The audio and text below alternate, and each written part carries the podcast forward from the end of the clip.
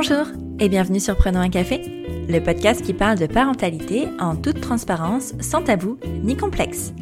Je m'appelle Élise Bulté et chaque mardi, je reçois un ou une humaine concernée de près ou de loin par la parentalité pour échanger sur des sujets souvent éloignés des contes de fées, mais toujours passionnants et criants de vérité. Avant de vous parler de mon invité du jour, sachez que vous pouvez soutenir Prenons un café sur Tipeee. J'ai très envie d'emmener le podcast encore plus loin, mais pour ça, j'ai besoin de vous. Alors si le cœur vous en dit, vous pouvez entrer dans l'aventure avec quelques euros. En échange, de nombreuses contreparties trop sympas vous attendent. Un merci tout spécial à Charlotte et Margot qui soutiennent Prenons un café ce mois-ci. Pour faire comme elles, rendez-vous sur la page Tipeee de Prenons un café. Place à l'épisode maintenant. Comme tous les premiers mardis du mois, nous partons autour du monde pour découvrir une histoire de parentalité hors la France. Cette semaine, nous partons chez Charlotte, qui vit à Mayence, en Allemagne, avec son mari et leur fille de 5 ans. Originaire de la métropole lilloise, Charlotte a tout quitté il y a 6 ans par amour, direction un pays qu'elle connaissait à peine et dont elle ne parlait pas la langue. Ah, la barrière linguistique, tout un sujet chez Charlotte. Figurez-vous que chez elle, chaque duo a sa langue de discussion. Charlotte et son mari se parlent en anglais, elle parle à sa fille en français et son mari parle à leur fille en allemand. De quoi perdre son latin? Mais alors, Comment on vit une grossesse dans un pays dont on ne parle pas la langue? Comment on s'adapte dans un système différent de celui dans lequel on a grandi? Et comment on devient maman quand les repères ne sont plus les mêmes qu'avant? Charlotte nous dit tout dans ce troisième épisode de Prenons un café autour du monde. Vous pensiez être seul à galérer? Mettez vos écouteurs et prenons un café. Salut Charlotte, bienvenue sur Prenons un café. Euh, je suis ravie de te recevoir pour ce troisième épisode de Prenons un café autour du monde, donc qui est le hors-série. Euh, pourquoi autour du monde? Eh ben, tu vas nous le dire. Est-ce que tu peux nous parler un petit peu de toi, nous dire euh, qui tu es, tout ça, où est-ce que tu vis? C'est important. Et, voilà, avec qui et comment et pourquoi? Et voilà, dis-nous tout. Bonjour Elise. Bah écoute, je suis très ravie d'être sur ton podcast que j'écoute depuis bientôt un an. Et donc moi je suis Charlotte. J'habite en Allemagne, à Mayence précisément. C'est une, une ville à côté de, de Francfort. et je vis donc en Allemagne depuis six ans maintenant. D'accord, six ans. avant, tu habitais en France ou tu habitais ailleurs, encore à l'étranger? Alors, euh, avant d'arriver en Allemagne, euh, j'habitais en France, donc je suis euh, originaire du nord de la France, plus précisément de la métropole lilloise, donc à Luin, Éther, dans ces alentours-là. Ouais, ok, ça marche. Et pourquoi, enfin, qu'est-ce qui t'a fait partir en Allemagne? Alors, ce qui m'a fait partir en Allemagne, c'est, on va dire, l'amour qui m'a fait partir en Allemagne. tu nous racontes un peu dans quelles circonstances, du coup, t'es partie? Bah écoute, oui, oui, oui. Euh, en fait, pour tout te dire, j'avais toujours euh, euh dans mon esprit que, que je n'allais pas rester vivre en France. Euh, j'avais plutôt des idées d'aller euh, vivre en Amérique du Nord ou, ou ce que j'ai vécu pendant un an aux États-Unis en tant que fille au père il y a une dizaine d'années. Et quand je suis revenue en France, euh, je me suis dit, euh, ok, cette, cette euh, aventure, euh, je l'ai tellement aimée que je me vois pas rester toute ma vie en France. En fait, j'avais déjà ça un peu dans la tête. Et euh, mais finalement, les choses ont fait que ma vie après mon retour des États-Unis, elle s'est un peu posée, on va dire, en France pendant quasiment dix ans. Euh, j'ai fait mes études, euh, j'ai rencontré quelqu'un, euh, et donc voilà, j'avais ma vie qui euh, qui commençait à, à se voilà à, évoluer, on va dire. Et, et en fait, ce que j'ai fait, c'est que j'ai trouvé un, un, travail un peu à l'international. Donc j'avais cette ce côté voyage, découverte d'autres cultures. En fait, je le retrouvais dans mon métier, tout en restant en France. Et puis, euh, et puis un jour, je me suis dit euh, non, c'est c'est pas ça ma vie. Euh, je la vois autrement. Bon, euh, j'ai laissé les choses un peu couler. Euh, après, on va dire une séparation. voilà, j'avais des envies, des envies d'ailleurs. Et puis avec mon travail, je, je suis partie en déplacement en Allemagne. Et, euh, et, en fait, pendant ce déplacement, j'ai rencontré euh, en fait mon mari. C'est génial. Oui, oui, la vie est parfois euh, très euh, très étrange, ou alors voilà, je pense que quand très bien faite, très bien très, faite, très bien faite, très bien faite, voilà, très bien faite. Et donc, donc on s'est rencontrés lors d'un ouais, déplacement professionnel. Euh, donc euh, c'était pas gagné hein, vu la situation. Euh. Bah oui, parce qu'il est allemand du coup. Oui, exactement. Enfin, il, est allemand, mais à la base il est polonais. Donc, ah oui. Donc d'accord. Un Polonais qui est parti vivre en, en Allemagne quand il était plus jeune et, et donc il est lui-même un peu expatrié quoi. Ouais. C'est ça.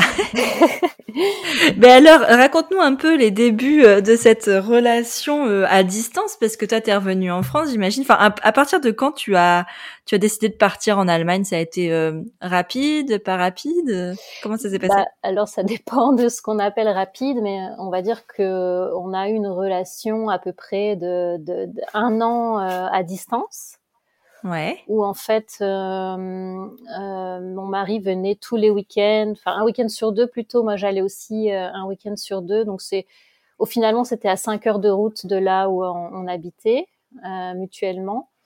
Et donc on a fait ça en fait pendant un an. Et, euh, et, par chance, où la vie est si bien faite que, j'ai demandé à mon travail, au travail où je bossais à l'époque, de me muter au bureau allemand, en fait, par, par, euh, car les choses sont bien faites. Il y avait un, mon mari habitait à côté de d'une filiale de la boîte française pour laquelle je travaillais. D'accord. donc euh, et donc ça a été accepté. Donc donc je suis partie, j'ai pris ma valise, mon chien et, et je suis partie vivre en Allemagne. En fait, c'est c'était la meilleure des solutions pour nous deux. Ouais. Parce que mon mari ne parle pas du tout français.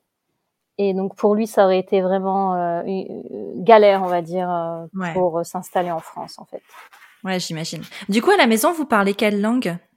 Alors, entre nous, on se parle en anglais.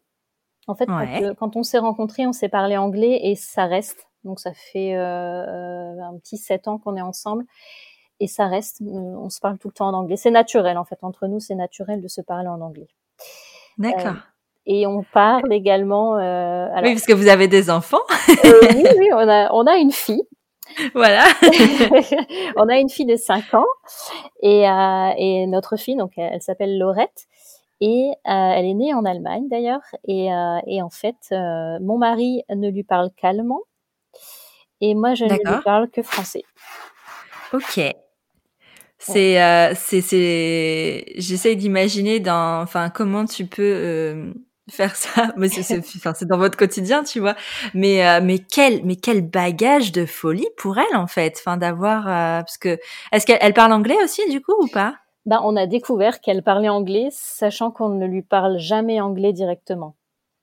Ouais, mais elle l'entend, ça fait partie de son environnement du coup. Exactement, oui. On a, on a découvert ça il y a, il y a peut-être quelques mois où on a vu qu'elle elle jouait toute seule avec ses figurines en anglais.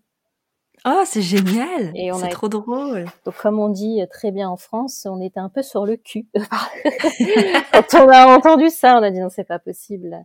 Parce qu'en fait, mais euh, après, c'est toute une gymnastique, mais c'est vrai qu'à la maison, euh, elle nous entend parler anglais entre nous. Et en fait, quand on a une conversation à trois à table, on va dire, et ben mmh c'est un peu le ping-pong euh, du genre euh, ma fille va va demander quelque chose en allemand à mon mari, mon mari va lui répondre en allemand, mais alors moi je vais comprendre, mais je vais euh, répondre si je m'adresse directement à mon mari, je vais répondre en en, en anglais, ou alors je répondrai en français à ma fille. Donc oui, parce qu'en fait tu, tu parles allemand toi?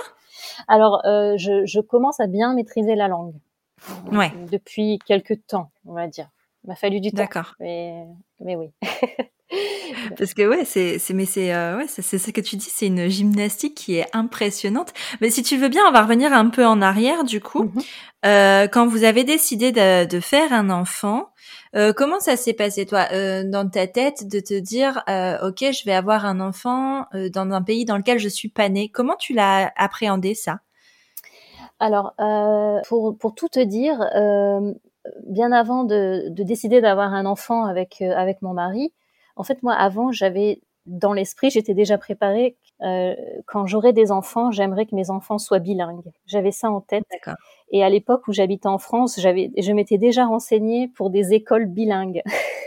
Ah ouais. en n'ayant pas d'enfants, je, je m'étais déjà renseignée. J'avais déjà ça dans, dans l'esprit en fait. Et, et donc, enfin, quand, quand j'ai rencontré mon mari, et il faut savoir que mon, que mon mari est, est, a 13 ans de plus que moi, D'accord. Et donc en fait, quand au début, quand on s'est rencontrés, je lui ai tout de suite demandé est-ce que euh, tu veux des enfants? Et euh, il m'a dit oui. Et j'ai dit ok, où c'est bien parce que moi je voulais des enfants également. Et, euh, et en fait, euh, on s'est juste dit euh, ok. donc je suis arrivée en Allemagne et quelques mois suivants, donc il m'a demandé en mariage. Et on s'était dit, ok, donc ça c'était en 2014 et en 2015, euh, du coup on voulait se marier. Euh, novembre 2015, on voulait se marier. Et, euh, et en fait, janvier 2015, on discute et on se dit, bon bah voilà, on va se marier et puis et puis si et puis voilà, 2015 c'est l'année des folies, on va aussi faire un enfant. Donc c'est venu un peu comme ça. en même temps, quoi. Et en fait, le, le truc, c'est que ça arrivait tellement vite que euh, donc l'enfant est arrivé avant le mariage, donc le mariage a été repoussé. Mais euh, donc voilà, en fait, ça, ça à, à, peine un an de vie en Allemagne, donc un an à travailler en Allemagne et un an de vie commune avec mon mari en Allemagne. En fait, euh, au bout d'un an, j'étais euh, donc déjà enceinte et j'allais accoucher en fait au bout de quand j'allais fêter mes un an bientôt mes un an. D'accord de vie en Allemagne. Ah oui. Donc tu as fait euh, deux inconnus sur la même année, quoi. Euh, j'habite dans un nouveau pays et en plus je suis enceinte pour la première fois. euh, oui, c'est ça. En fait, euh, on s'est dit et en fait, on, on, on s'est rendu compte que notre vie, elle était un peu comme ça, que tout arrivait en même temps. Donc quand on devait prendre, on devait faire des choix dans nos vies, bah, tout arrivait en même temps, ça se calmait pendant un ou deux ans et après c'était reparti quoi. et alors comment euh, comment ça se passe un suivi de grossesse euh, en Allemagne? Du coup, tu nous euh, tu nous racontes un peu Oui, oui, bien sûr. alors alors faut savoir que quand j'étais là, enfin quand j'étais enceinte en Allemagne, je ne maîtrisais pas du tout la langue. Hein. Donc j'ai dû. D'accord. oui. Oui. oui, il y avait déjà une barrière du coup, j'imagine. Exactement. Donc je vais te raconter un peu mon expérience en étant vraiment euh, une personne euh, complètement étrangère au système allemand et ne, maîtrisant pas la langue. Et heureusement, il y a, y a, quand même pas mal de Français euh, aux alentours, d'expats français aux alentours de Francfort et de Mayence. Donc j'ai pu avoir un peu d'aide comme ça un peu des groupes de soutien. Mais en fait, ce qui se passe, c'est que quand, donc, quand tu es euh, euh, enceinte, il faut te trouver euh, au plus vite une sage-femme. C'est la première chose qu'on te dit en Allemagne. Donc tu vas voir bien sûr, tu vas, tu as ton premier rendez-vous chez le gynécologue. D'ailleurs, c'était mon mari qui avait tout organisé parce que je, je, je, je n'y arrivais pas. Je, je, disais à mon mari, j'espère qu'il parle anglais parce que ça va pas le faire sinon. Et, euh, et, en fait, donc, ça a été finalement, il était assez souvent avec moi euh, là pour euh, pour m'accompagner. Donc premier rendez-vous euh, chez le gynécologue. donc en fait, tu, je sais pas trop comment ça se passe en France en fait parce que je peux pas trop comparer vu que j'ai jamais eu une grossesse en France. Mais en fait, ce qui se passe, c'est qu'à chaque fois que tu as tes rendez-vous, donc, donc tu arrives à ton rendez-vous, on te donne un, un carnet, un carnet de grossesse un peu comme le carnet de santé, on va dire.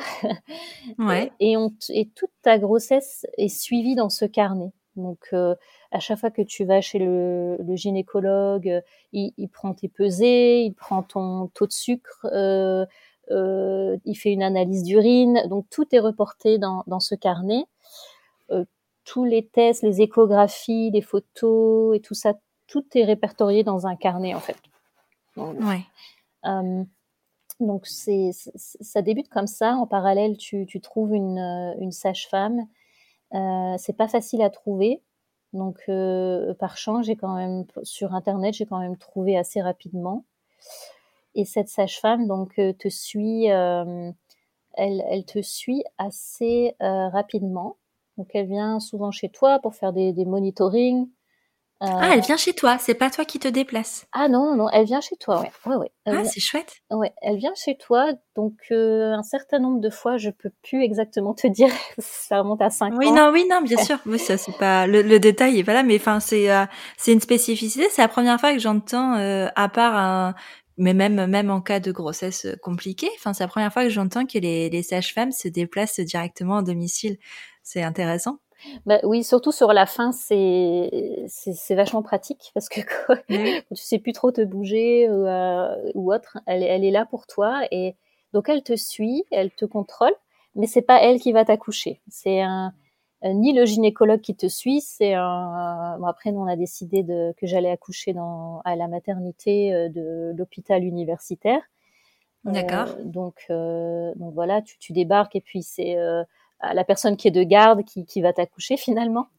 Ouais. Mais, en fait, ce qui est important, c'est qu'après, c'est pour le suivi après accouchement où, euh, où la sage-femme euh, revient chez toi ouais. et contrôle, euh, te contrôle toi, euh, fait en sorte euh, que, bah, que tout se remette bien en place. Euh, si tu as eu une épisio, elle contrôle ta cicatrice. Ensuite, elle, prend la pesée de ton bébé, elle te, t'explique certaines choses par rapport à l'allaitement. Elle, te contrôle pendant un certain temps. Je pense que c'était au moins pendant deux, mois jusqu'aux deux mois du bébé. Ah oui où elle venait. Ah, c'est génial ouais. parce que tu vois, en France, on a ça aussi en sortie de, de maternité où tu as une sage-femme qui vient à la maison, mais elle vient deux ou trois fois maximum, si tu veux, sur la première semaine après la sortie, mais pas autant de temps. C'est c'est génial. Oui, en fait, elle reste assez disponible, donc c'est aussi euh, à ton à ta demande. Celle Ouais. voilà, si, si toi tu sens que je dois revenir, je viendrai. Donc euh, donc c'était plutôt euh, super, c'était hyper agréable. Ouais, tu m'étonnes. Et, euh, et elle t'aide beaucoup aussi euh, les quelques semaines avant ton accouchement. Elle te propose, euh, par exemple, moi, elle m'a proposé des, des séances d'acupuncture. Donc, elle venait à la maison et elle me faisait les séances d'acupuncture pour soi-disant accélérer le travail. Chose qui a, je pense, super bien fonctionné. Pourquoi? C'est vrai? Ben oui, je- en fait, j'ai eu des contractions et, et, euh, et je, j'ai dit à mon mari, euh, écoute, euh, j'ai des contractions, mais ça va et de toute façon, je, je- il faut qu'on aille faire des courses parce qu'en fait, mon père venait nous rendre visite euh, le week-end, euh, ce week-end-là. Et en fait, au moment où je m'habille pour euh, pour aller faire les courses, je lui dis, ben en fait non, je pense qu'on va aller à l'hôpital maintenant parce que j'avais un peu mal. Un peu mal. un peu, oui, mais juste un petit peu. Ouais. Et puis, euh, et puis j'arrive, il me dit, ok, très bien, on y va, euh, un petit peu en panique, mais on y va. Et, euh, et là-bas, j'arrive à la maternité et ils me disent, ah, madame, euh, vous êtes ouverte à 8 cm. Je fais, ah bon? Bah, Comment ça se fait? J'ai mal, mais, mais ça va, quoi. Elle dit, bah oui, oui. Et en fait, en, en me contrôlant, j'ai perdu les os. Oh Et euh, elle me dit, euh, ok, ben, en salle de travail, là, tout de suite. Ah ouais. Ouais, ouais, c'est c'est à ce moment-là où où ça a été très très douloureux, on va dire.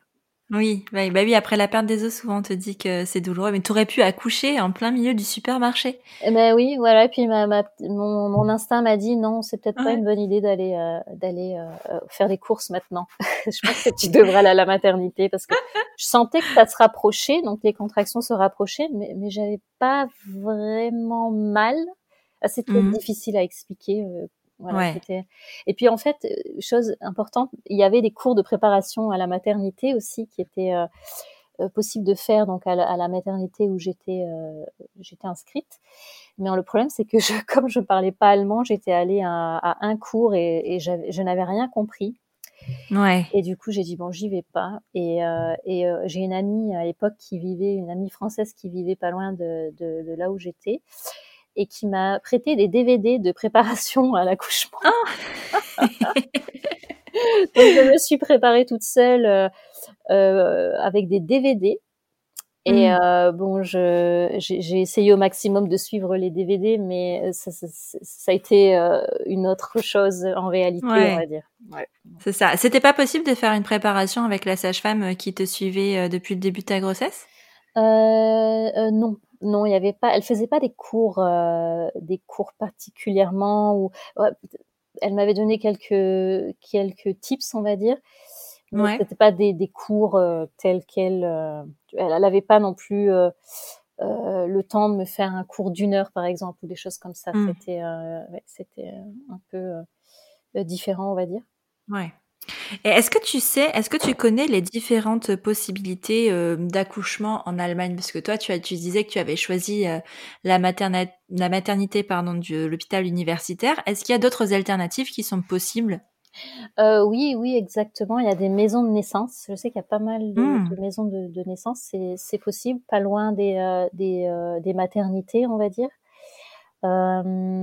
après, il y a aussi des, des mamans qui décident d'accoucher à la maison. ouais, et ça c'est possible? C'est possible. J'en connais pas directement, mais j'ai entendu dire que, que c'était possible. Oui. D'accord. Ah, c'est bien, parce que je sais qu'en France, c'est un peu, euh, enfin, c'est un sujet d'ailleurs un peu actuel.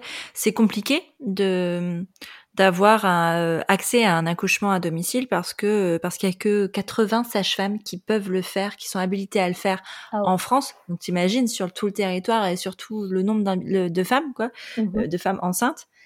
Et, euh, et, en fait, elles prennent un risque, ces sages-femmes, euh, parce qu'elles sont pas forcément couvertes par euh, par une assurance. Enfin, elles doivent prendre une assurance spéciale qui est hyper hyper onéreuse pour les accouchements à domicile. Donc, c'est vraiment pas facile à obtenir. Donc, tu vois, c'est c'est quand même assez assez chouette. Oui. J'ai l'impression que c'est il y a que en France que ce soit pas facile d'accoucher à la maison, mais mais bon, c'est c'est un autre sujet. Ou alors, il faut prétendre qu'on n'avait pas eu le choix. Ouais, mais c'est ça. Mais sauf qu'un accouchement à la maison, généralement, ça se prépare quand même aussi. Enfin, tout accouchement se prépare hein. à mon sens, mais euh, mais ça se prépare quand même euh, euh, pas mal, quoi. Comment euh, comment t'as vécu toi l'arrivée de ta fille en étant si loin de, de ta famille? Finalement, ton papa, il a, il a fini par arriver.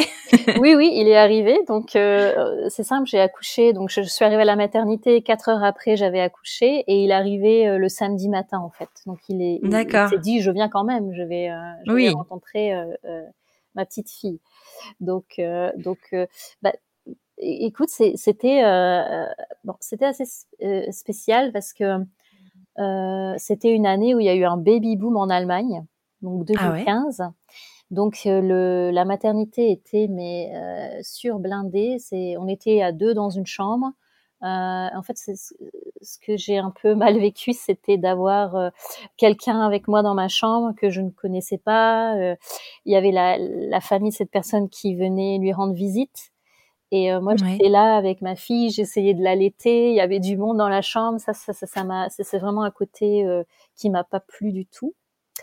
Et un truc euh, intéressant à savoir, c'est qu'en fait, en Allemagne, il est possible de, d'accoucher en ambulatoire. Donc, ça veut dire, à l'époque, je l'avais pas fait, mais si c'était à refaire, je le, je le ferais de cette façon-là. Ça veut dire qu'en fait, après quelques heures après l'accouchement, tu peux rentrer chez toi si tout va bien. D'accord. Et ça, ça peut Vraiment quelques heures. Oui, voilà, c'est ça. Tu, tu accouches, euh, je pense que c'est euh, 6 heures ou quelque chose comme ça, 6 heures après, si tout va bien, si tout se passe bien pour la maman et le bébé.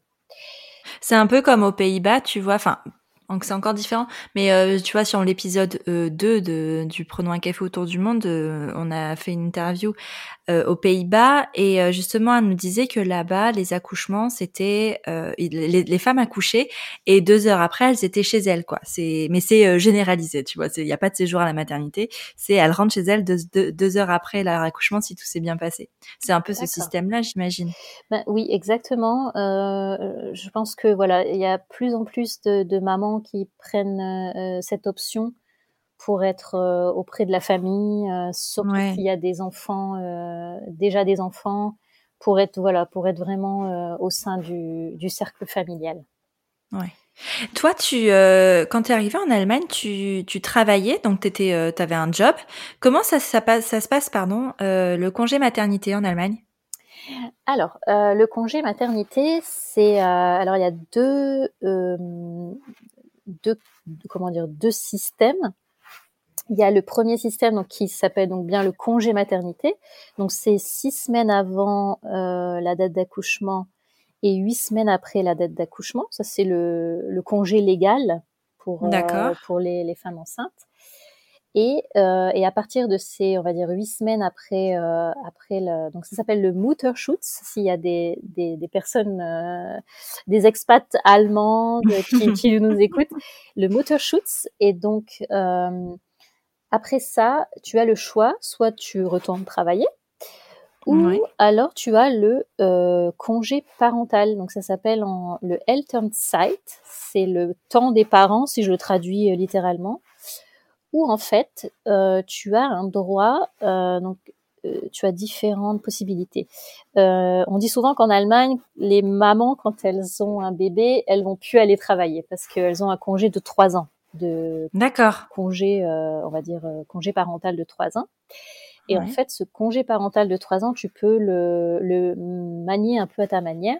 Donc, soit tu prends, moi j'avais pris à l'époque 12 mois de congé euh, parental rémunéré à 65% de ton salaire.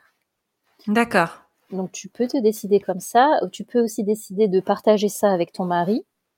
Donc euh, ton mari euh, peut prendre, ce qui se fait souvent ici, sur ces, euh, soit c'est un an ou c'est trois ans à rallonge.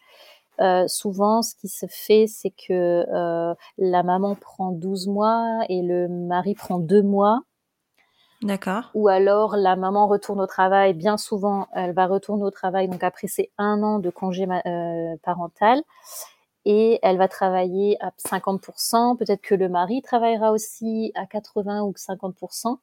Et en fait, tu as tout un système comme ça qui a changé aussi à l'époque où moi j'ai accouché et je, n'étais pas au courant. En fait, ils ont encore plus amélioré leur, système où tu peux vraiment te partager euh, euh, ce congé entre euh, le papa et la maman en, ayant des indemnités si les deux parents ne travaillent pas plus que 30 heures par semaine chacun. D'accord. Ok. Donc c'est super bien fait, je trouve. C'est vachement, euh, c'est vachement adapté en fait mmh. aux parents.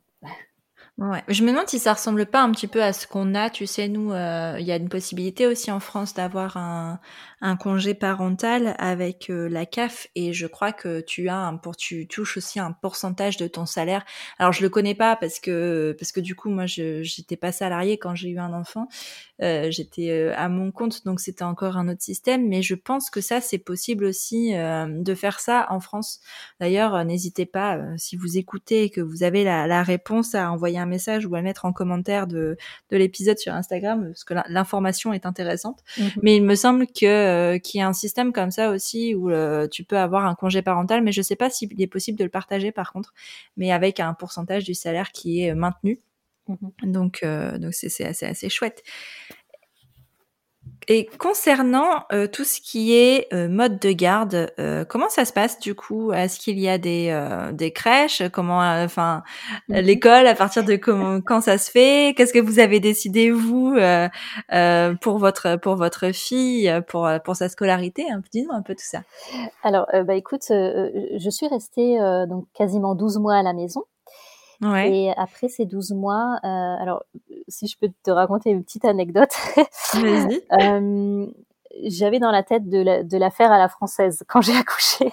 Donc c'est-à-dire comment ça? de, de retourner au travail euh, trois mois après avoir accouché. Ah ouais? C'était mon objectif. Je m'étais dit oh allez. Euh... Et pourquoi? Enfin c'était euh, l'idée que tu te faisais? C'était une idée que je me faisais exactement. Je m'étais dit ah je, je, suis française, les mamans françaises travaillent, euh, elles vont toutes se retournent tout de suite au travail après accoucher. J'avais ça un peu ce, cette image dans la tête et qui en fait a complètement changé euh, au moment où j'ai accouché. J'ai vu ma fille, je l'ai allaitée et je, je, je, me voyais pas retourner au travail tout de suite en fait. Je me suis dit oh, c'est impossible, je peux pas, je, je, dois rester là avec ma fille, c'est pas possible.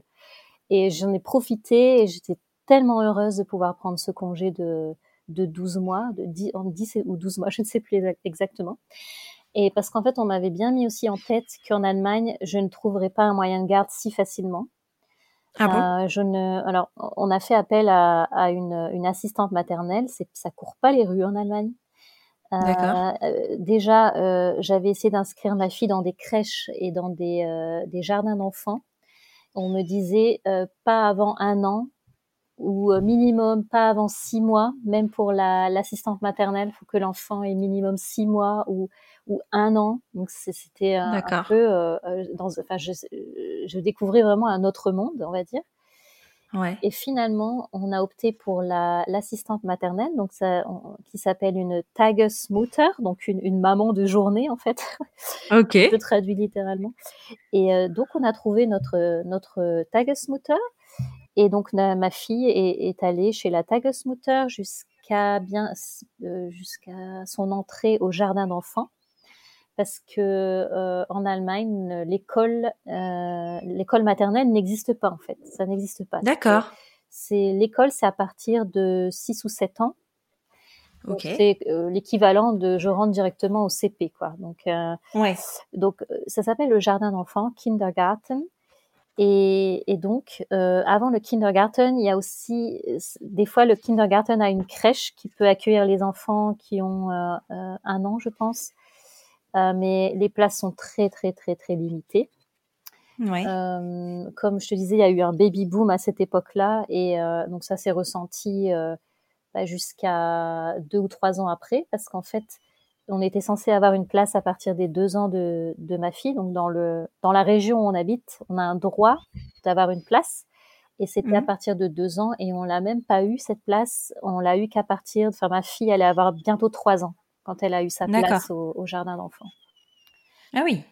Donc oui, donc elle est, elle est, elle est rentrée au jardin d'enfants. Elle avait donc bientôt trois ans, et là donc ça fait deux ans que ça fait deux ans qu'elle est au jardin d'enfants. Elle a eu cinq ans en octobre.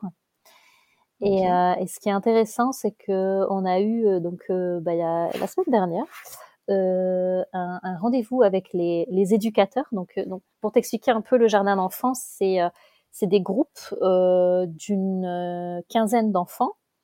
Euh, sont, des fois, ils sont un peu mélangés euh, avec une, une différence d'âge de un ou deux ans, on va dire. Mmh et en fait, tu n'y a pas de, de maîtresse attitrée, donc je pense ou instituteur ou institutrice, comme on dit en France. Ouais. C'est pas ça en fait, c'est des éducateurs qui s'occupent des enfants. Donc il y en a deux par groupe.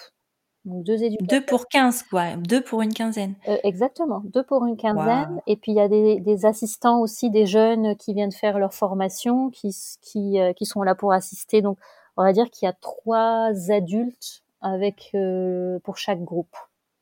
D'accord. Ah oui, c'est bien. Enfin, ils sont bien encadrés du coup. Ils sont super bien encadrés. Ouais. La, la, différence, c'est que ils font beaucoup de, de choses manuelles. Euh, Il laisse en fait euh, parler la créativité. C'était une de mes craintes quand, quand on est allé au, au jardin d'enfants, parce que j'avais entendu qu'il n'y avait pas d'école maternelle et tout ça, et je leur ai dit mais est-ce que vous allez euh, apprendre à ma fille à lire, euh, à, à écrire ou à, ouais, à tenir un crayon et tout ça. Voilà, exact. ou alors apprendre l'alphabet ou apprendre à compter. Et ils nous ont dit mais non, nous on n'est pas là pour ça. J'ai ah bon, j'ai ok. Donc j'ai eu très peur. Ouais. Et puis finalement, euh, naturellement, ben, les enfants s'intéressent. Euh, c'est eux qui demandent. En fait, c'est à la demande de l'enfant. D'accord. l'enfant un peu comme les écoles à pédagogie Montessori et tout ça, en fait, finalement. Je dirais que oui, c'est un peu dans cette, euh, cette direction-là, même si, alors il existe bien sûr des, des jardins d'enfants euh, classés Montessori ici en Allemagne, oui, mais euh, ma fille est dans le dans le public, on va dire, et, euh, et c'est un peu dans ce genre-là parce qu'en fait, ils, ils, veulent mmh. laisser les, les, enfants, euh, ils veulent leur laisser leur créativité, c'est un peu leur, euh, leur revendication. Euh, comme quoi, ils, ils, laissent les enfants euh, être créatifs jusqu'à 6 ans, voire 7 ans. Donc, et là, je te disais, on a eu un rendez-vous la semaine dernière et pour nous conseiller que faire l'année prochaine parce que ma fille donc, donc, va avoir 6 ans en octobre l'année prochaine. Et en fait, euh, en Allemagne, quand tu es né après l'été, donc euh, de septembre jusqu'à décembre, euh, tu es considéré comme un, enfant qui peut. Alors je dis ça, qui peut, ça veut dire can kind. Un can kind, ça veut dire un enfant qui peut, qui pourrait entrer à l'école déjà à l'été, parce que la rentrée des classes en Allemagne, c'est souvent au mois d'août, c'est en été en fait. D'accord. Et, comme elle, elle, ne va pas avoir ses six ans révolus en août 2021, euh, ouais, ils nous ont dit votre enfant est un cankin, donc ça veut dire qu'elle peut encore rester une année supplémentaire au jardin d'enfants. Ou alors c'est vous qui décidez de si elle veut rentrer déjà à l'école l'année prochaine quand elle aura pas vraiment 6 ans. Et, euh, et, en fait, avec mon mari, on était un peu perdus. On s'est dit, oulala, qu'est-ce qu'il faut faire euh, euh, Ça nous met un peu la pression, on sait pas quoi faire. Donc, ils nous ont dit, ben, on va en parler. Donc, ils nous ont un peu expliqué son développement, comment elle se développait, comment elle, se comportait au sein d'un groupe. Et, en fait, entre guillemets, ils nous ont laissé le choix, mais ils nous ont extrêmement recommandé de laisser notre enfant le plus longtemps possible au kindergarten. Ouais, bah oui, parce que il euh, y a moins de contraintes. Euh, enfin, ça semble l'idéal en fait. Enfin, ça, ça fait rêver. Moi, franchement, ça me fait rêver hein, ce que tu me racontes. C'est, euh, ça a l'air tellement. Enfin, t'as pas d'objectif de résultat parce que en France aujourd'hui, l'école et enfin l'instruction j'ai encore l'instruction aujourd'hui parce qu'a priori l'instruction en famille est encore euh, possible. Donc du coup, l'instruction est obligatoire à partir de 3 ans. C'est nouveau puisqu'avant c'était à partir de 6 ans. Ah oui. Et t'as toujours euh, ouais, oui oui oui, c'est ça fait je crois un an ou deux que c'est obligatoire à partir de de 3 ans. Bah non, ça fait un an parce que euh, on était en plein dedans nous. Et donc c'est obligatoire à partir de 3 ans. Donc qui dit instruction dit euh, tu as des sortes d'évaluation en fait des enfants dès la maternelle avec des objectifs à remplir. Et je trouve ça fou en fait d'attendre ça d'enfants si petits qu'on met dans des classes. En plus, tu vois, par exemple, moi ma fille a trois ans euh, et demi, euh, donc elle est née en mars, mais dans sa classe de petite section de maternelle, il y a des enfants qui sont aussi nés en, en novembre ou en décembre, tu vois, et qui vont seulement avoir trois ans. Oh. Et on attend la même chose des enfants qui sont qui ont trois ans, par exemple, depuis le début d'année. Euh, enfin, on attend la même chose d'eux que de d'enfants qui sont nés de fin d'année parce que leur chiffre, le chiffre de l'année de naissance c'est 2017, alors qu'en fait ça veut rien dire, tu vois. Tu mmh. peux pas attendre, enfin le développement est tel que c'est pas possible d'attendre la même chose d'enfants qui n'ont même pas du tout le même âge finalement, sous prétexte qu'ils sont nés la même année et qui n'ont pas un développement. Euh, enfin, tous les enfants n'ont pas le même développement. Enfin, je trouve que le système allemand euh, a l'air de, de développer un peu plus ce, côté singulier, tu vois. On n'essaye pas d'uniformiser les enfants et de les faire tous euh, évoluer à un même rythme. J'ai l'impression que là, le rythme de l'enfant euh, individuel a l'air plus respecté, non? Exactement. Je, je, suis tout à fait d'accord avec ce que, ce que tu dis, avec ton analyse.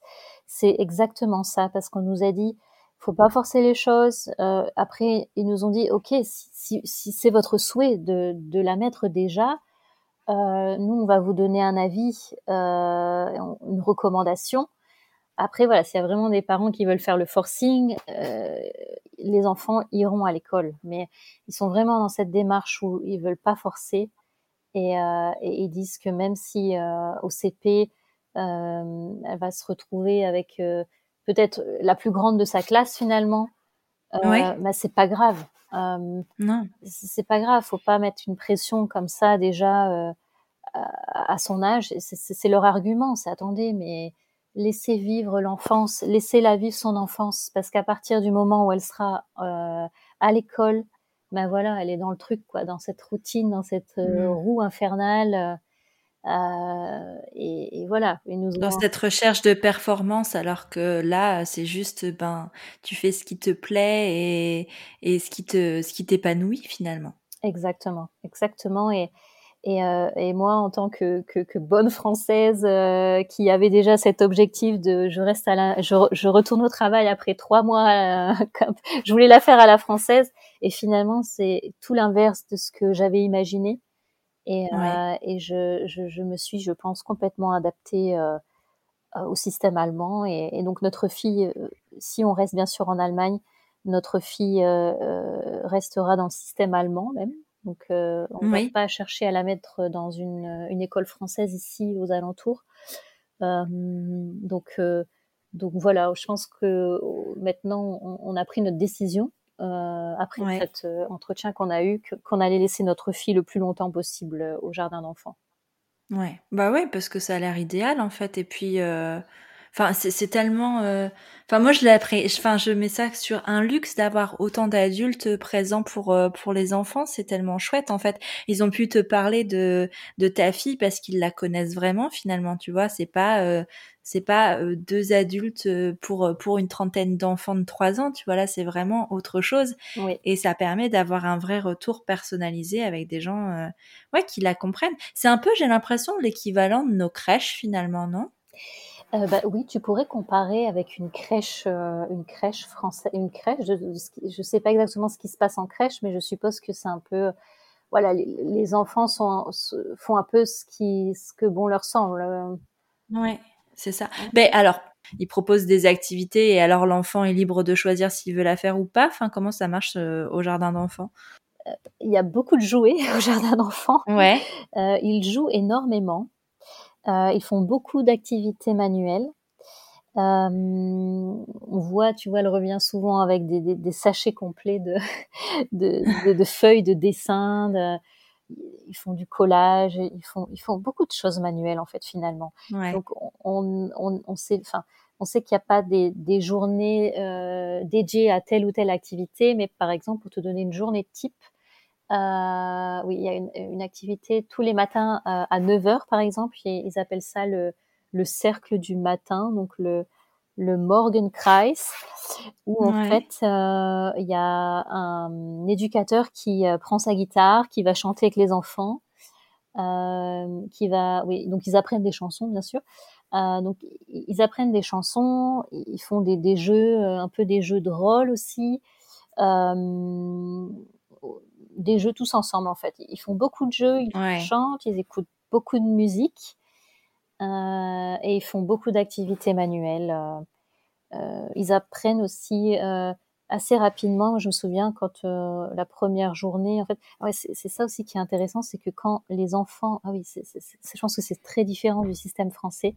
Quand les enfants vont rentrer au, au, jardin d'enfants, il y a une période d'adaptation qui peut être mmh. entre euh, deux, voire trois, voire quatre semaines, ça dépend de l'âge de l'enfant. Euh, mais voilà, ma fille, comme elle avait trois ans, elle a eu une période d'adaptation de trois semaines où en fait, je devais les, deux premières semaines, j'étais avec elle toute la journée quasiment. Ah, d'accord. Ah oui, oui, là-bas, il te, il te, tu peux pas lâcher ton enfant comme ça euh, ouais, du jour au lendemain. Ah ouais, ouais, c'était que ce soit avec l'assistante maternelle, mais je pense que c'est comme ça aussi en France. Ouais, en France, bah, à la crèche, en tout cas, tu as aussi une, une, mais c'est pas sur euh, autant de temps. Enfin, ça dépend peut-être des établissements, ceci dit, mais euh, et c'est pas rester toute la journée avec les enfants. Tu vois, l'adaptation pour pour le souvenir que j'en ai de ma fille à la crèche, ça a dû durer une semaine ou deux. Et en fait, tu sais, c'était euh, le premier jour, on était avec elle, c'était euh, plutôt de l'information. Ensuite, je l'ai laissée donc je suis partie une demi-heure.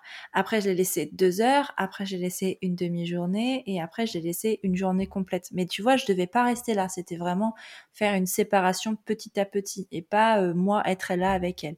D'accord. Ok. Bah, en Allemagne, ils sont vachement à cheval sur, sur cette méthode. D'ailleurs, ça a un nom, mais je, ne saurais plus te dire. Euh, c'est cette méthode d'adaptation, en fait. Donc, euh, ouais.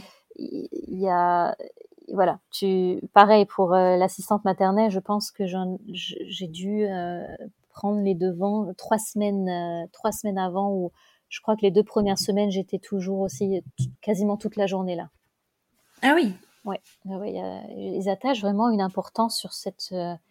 Ce, bah, sur le lien parent-enfant en fait. Exact. Ouais. ouais. Ah ouais. Mais c'est là. En fait ils ont vraiment pris en compte les spécificités de l'enfant et c'est pensé pour le bien-être de l'enfant et le bien-être de la famille avant une quelconque productivité. Parce que tu vois tout à l'heure je t'ai parlé de de ce besoin de performance qu'on demande aux enfants à l'école, mais on te demande la même euh, au travail quand tu reviens euh, d'un congé maternité, quand tu es, euh, enfin, on te demande, c'est vraiment plus la performance qui est mise en avant avant les besoins de l'enfant et avant les besoins des familles finalement. Mmh c'est ce côté, ouais, je sais pas, c'est c'est vraiment le côté travail et le côté euh, service rendu à la nation, je ne sais pas, mais euh, qui est mise en avant plutôt que le bien-être et enfin ce qu'il faudrait vraiment développer pour euh, pour le bien de, des enfants et des familles, même au sein du travail finalement. Oui. Oh on a tellement de, de choses à prendre ailleurs, c'est fou. Bah, je, voudrais dire en fait que on est en Europe et bon, l'Allemagne et la France ont une, une, une, relation assez spéciale aussi par rapport au, au fait de, bah, de, de l'Union européenne. Et je, je pense qu'il y a tellement de choses à soit à harmoniser, je ne sais pas, ou, ou à apprendre d'un pays à l'autre. Et mmh. euh... Mais ouais, c'est ça. Je trouve ça tellement fou que ce soit si différent et, et si proche euh, physiquement, tu vois, en même temps, mmh qu'il y ait autant de, de, différences et de points de vue, alors qu'en fait, euh, c'est vrai qu'en plus le but de cette Union européenne, c'est de d'uniformiser, enfin en tout cas de regrouper euh, tous ces pays euh, pour former une seule entité. Et c'est tellement différent au sein même des pays euh, de l'Union européenne, tout ce qui a trait à l'éducation et à la famille, que on a du mal à, à, imaginer comment on pourrait vraiment faire une union de tout ça, tu vois. Oui. Mhm. Trouver la solution idéale.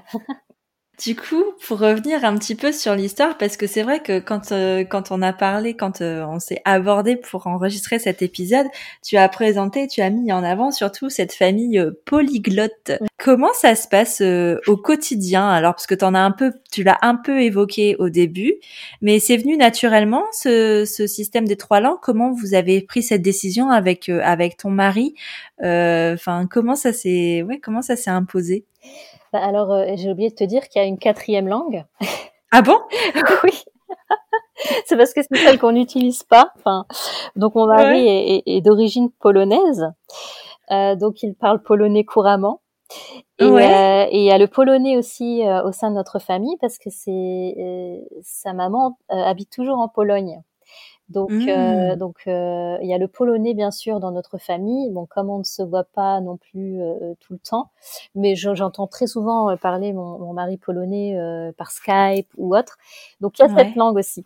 Et on a décidé du coup de ne pas l'apprendre à notre fille parce que ça allait faire trop trop de langues. ouais, oui c'est vrai. On est on est parti sur cette règle là, donc on, on se on se limite finalement euh, à donc oui français, allemand et anglais. Et en fait, euh, au début avec mon mari, on s'était dit bon entre nous, quand euh, Laurette est, est, encore petite, on, on, on, se parle en enfin on se parle en anglais, mais à certains moments, il va falloir qu'on switch en allemand. Mmh. Et en fait, ce switch, euh, ben ça fait cinq ans qu'on n'arrive pas à le faire.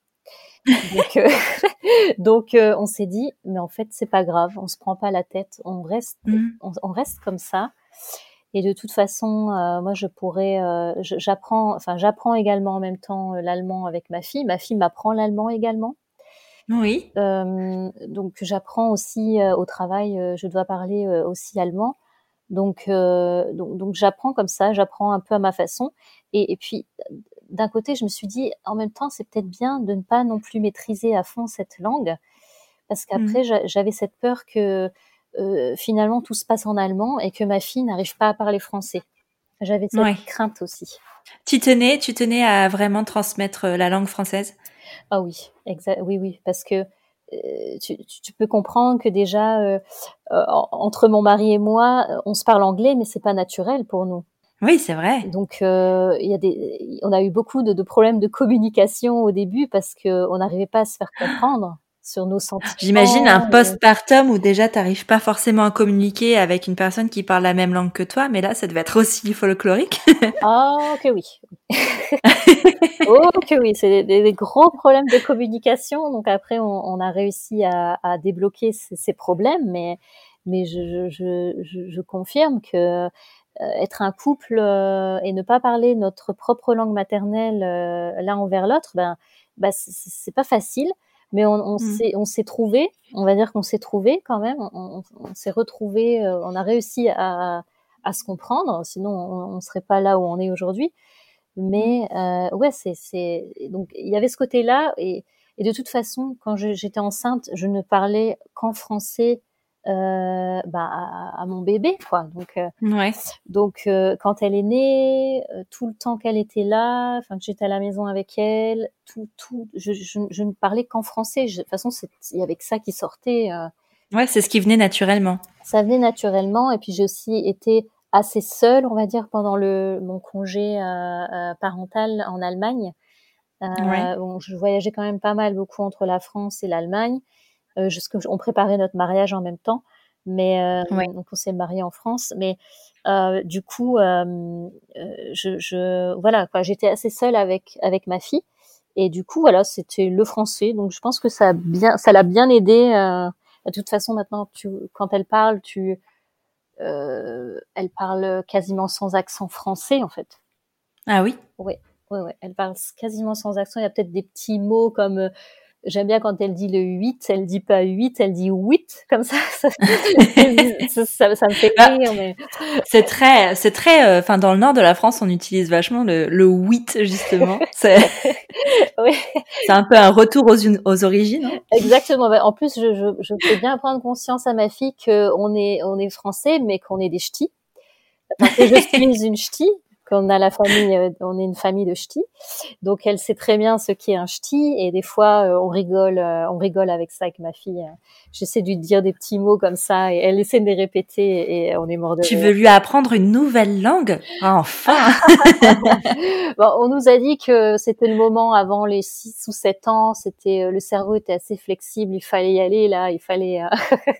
Mais non, on s'est comme je te disais, on s'était limité à trois langues et, et je pense que c'est bien comme ça donc, mais, il faut savoir que ma fille, elle, elle comprend qu'il y a une quatrième langue parce qu'elle a ah la, mamie qui, qui, parle polonais et elle adore en fait quand mon mari lui chante en polonais avant de dormir. Ah, donc, euh, donc elle demande. Des fois, elle me demande. Elle dit maman, est-ce que toi tu parles polonais? Je dis bah non. Euh.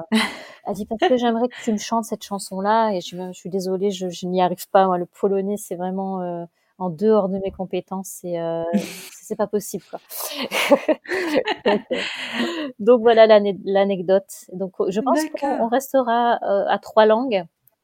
Et, euh, et, ça fait déjà beaucoup. Et, et si je peux encore te sortir une anecdote, c'est vas-y, vas-y, euh, folklorique quand nos familles se rencontrent, parce que oui, à notre mariage c'était assez marrant parce qu'en fait nos parents ne pouvaient pas communiquer. Oui. Parce qu'il y a les parents qui parlaient polonais d'un côté, ma famille ne parle pas anglais ni allemand, c'est français. Donc en fait, il fallait. Alors c'était très marrant parce qu'il fallait que. Donc mes parents me parlaient. Moi, je, je parlais, euh, je traduisais en anglais à mon mari. Mon mari devait traduire en polonais à ses parents. Mais c'est le, téléphone arabe, le fameux, là, celui où en fait la phrase qui arrive à la fin ne devait même pas ressembler forcément à celle qui a été euh, prononcée au départ. bah, ça, ça, ça, facilite, on va dire, les choses. Euh, il n'y a pas de conflit entre nos familles, en fait. C'est pas ah bah non, impossible. Ils se comprennent pas. Mais du coup, vous avez passé la soirée de votre mariage à jouer au traducteur. Euh, non, non, on a, on a abandonné. de toute façon, après, avec l'alcool, ils finissaient par se comprendre. oui, bah, de toute façon, avec, enfin, le langage corporel aide beaucoup. Ils se sont compris finalement. Euh, moi, je, je, comprends à peu près mes, mes beaux-parents. Euh, euh, ils parlent un tout petit peu allemand, donc, euh, donc avec un verbe en allemand ou un mot, on arrive à se comprendre. Donc, donc ça le fait quand même. je peux te demander quel a été le premier mot de ta fille? Ouf euh, en fait, on a avec mon mari, on a on a écrit, euh, on a fait, on a écrit sur un papier tous les les premiers mots qu'elle nous a dit et on l'a encadré, on l'a en bas dans notre salon. Donc j'aurais vite fait euh, aller te voir ce qui était marqué. Mais je pense que son premier mot. Euh, c'était oh c'était un, pas ni français ni allemand ni, anglais c'était euh, va rire mais c'était euh, cry cry on sait pas du tout ce que ça voulait dire. on sait pas du tout. en fait, on était mort de rire parce qu'on s'est dit peut-être qu'elle fait un mélange de toutes les langues. Et elle nous a sorti un truc, elle, était là, elle disait Roy Roy, cry cry. Et elle, elle, elle montrait des choses et on comprenait pas en fait. ben oui, mais parce que bon après, elle, ça fait partie de son histoire et de sa logique de penser en plusieurs langues, mais c'est vrai que ça doit pas être évident parce que la mâchoire, enfin, euh, les prononciations, tout ça, ça se forme d'une façon particulière selon la langue euh, euh, que, tu parles, en fait. Et du coup, c'est vrai que ça doit vraiment pas être facile de de d'arriver à, à, ouais, à apprendre comme ça et à appréhender le monde avec trois langues, mais c'est à la fois une richesse telle, enfin, c'est des, oui, des, je pense que c'est, un, un, très beau bagage pour elle plus tard. Ouais. Merci beaucoup Charlotte pour ton témoignage, c'était vraiment euh, vraiment passionnant.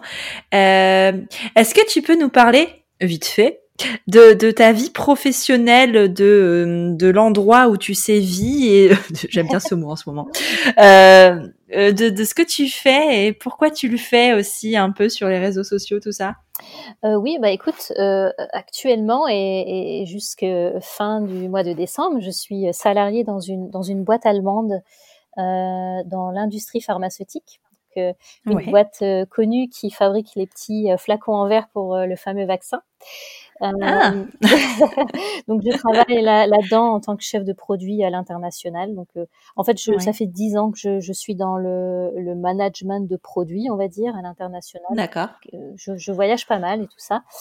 Et arrivé un moment, euh, j'ai voulu concilier euh, carrière et, et, et, maman, enfin job de maman. donc ça fait quelques années qu'il y a une idée qui me trotte dans la tête. donc sur, sous les réseaux sociaux, je suis sous le nom de, de Charlotte Objectif 100, donc 100 comme le, chiffre 100. Mhm. Et, euh, et, en fait, c'est euh, un petit projet que j'ai en tête. Euh, c'est par rapport à la nutrition et, et, au mode de vie des, des centenaires. Donc, il y a, dans le monde, il y a différentes zones où il y a une forte concentration de centenaires, des centenaires qui vivent en très bonne santé. Et en fait, je, je m'intéresse à, à, à, leur vie et, et à leur façon dont ils s'alimentent. Et voilà, j'aimerais euh, j'aimerais partir dans cette direction-là. Et euh, justement, donc j'ai démissionné parce que ça fait trop longtemps que cette idée me trotte dans la tête de, de me consacrer à ce à ce projet. Et, euh, et je vais euh, je me reconvertis professionnellement et je vais suivre une formation de conseillère en nutrition pour pouvoir ensuite donc euh, pouvoir euh, derrière ça euh, proposer une offre basée donc sur sur ses habitudes alimentaires et, et, plus partir dans le conseil en nutrition en fait donc c'est ouais. c'est un peu où il y a une reconversion et aussi pour adapter mon agenda à ma vie de à ma vie de maman Ouais. Donc en fait, ton objectif, c'est de faire de nous des centenaires, on est d'accord? Euh, Exactement. je, je, j'aimerais créer une zone de centenaires. Comme... Donc il existe, euh, il a été répertorié cinq, cinq zones euh, ah ouais? au Japon, en Grèce, en Italie, en Sardaigne plus précisément, euh, au Costa Rica, en Californie. Euh, et en fait, euh, voilà, pourquoi pas créer une nouvelle zone euh, Bien sûr. Et c'est quoi leur dénominateur? Avec les frites et le maroilles, pour l'instant, j'y crois peu, mais pourquoi pas? Il n'y a pas, il a pas que la nourriture qui est euh, qui est importante. J'en reviendrai plus tard dans. Ouais, suivez, bien sûr. Je, je, reviendrai là. Mais moi, mais, mais on va suivre ça parce que ça a l'air passionnant. Moi, j'aimerais vraiment savoir quel est le dénominateur commun de ces personnes qui vivent aussi longtemps. Enfin, ça a l'air, ça a l'air vraiment très passionnant en tout cas.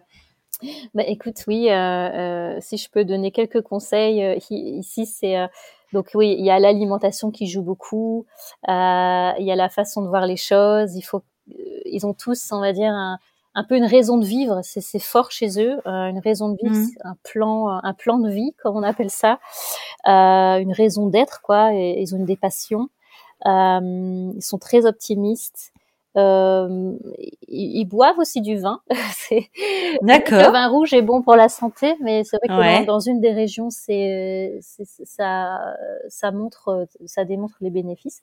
Euh, et, et, voilà, il y a aussi euh, le fait d'être proche de la famille, de, de, considérer sa famille, ses amis, euh, d'avoir une, une, vie sociale, appartenir à une communauté, par exemple, aider les autres, être comment on dit ça en français? Des fois, je perds mon français. Euh, to be grateful, euh, être ah, reconnaissant. Euh... reconnaissant euh. euh oui, ou de faire, de, de, enfin avec le, ça vient du mot gratitude. Exactement. ouais, ouais, voilà. De, de, montrer de la gratitude, d'être reconnaissant, d'avoir tout ce qu'on a aujourd'hui, d'être heureux et ouais. très optimiste. D'accord. Malgré toutes les situations. C'est donc pour ça que dans la famille royale, ils vivent aussi longtemps en Angleterre. C'est parce qu'ils sont en famille finalement. bah ça doit être le secret d'Elisabeth, c'est ça. Bah je pense, hein, parce que elle doit, elle doit aussi avoir des belles bouteilles dans sa cave, je pense. Ouais, ça doit être ça. Bah voilà, avoir sa famille et de belles bouteilles. Bah on espère suivre tes conseils pour les prochaines fêtes de Noël, hein, si ça nous permet de vivre longtemps. On va, on va rester un peu plus à la maison pour pouvoir les fêter. oui, de profiter, de profiter de la vie et de profiter de, de nos enfants. C'est mon objectif ouais. avec ça. Oui. Bah, c'est génial. Bah, merci beaucoup, Charlotte. Euh, alors, sur Instagram, ton compte, je le rappelle, c'est Charlotte, c'est le tiré du bas, il me semble, Objectif 100, c'est ça? Exactement. Merci, Elise. super. Eh ben, à bientôt. Merci beaucoup. Merci beaucoup, ça a été un plaisir. Ce podcast vous a plu? Vous pouvez le partager sur Instagram en me taguant at Elise-du-bas, prenons un café. Ou encore lui mettre un avis et le noter de 5 étoiles sur Apple Podcast, le Graal pour un podcast. Vous êtes sur Prenons un café, le podcast qui parle des sujets de parentalité en toute transparence, sans tabou ni complexe. Je vous retrouve mardi prochain pour un nouvel épisode. Et d'ici là, prenez bien soin de vous. Autant d'un café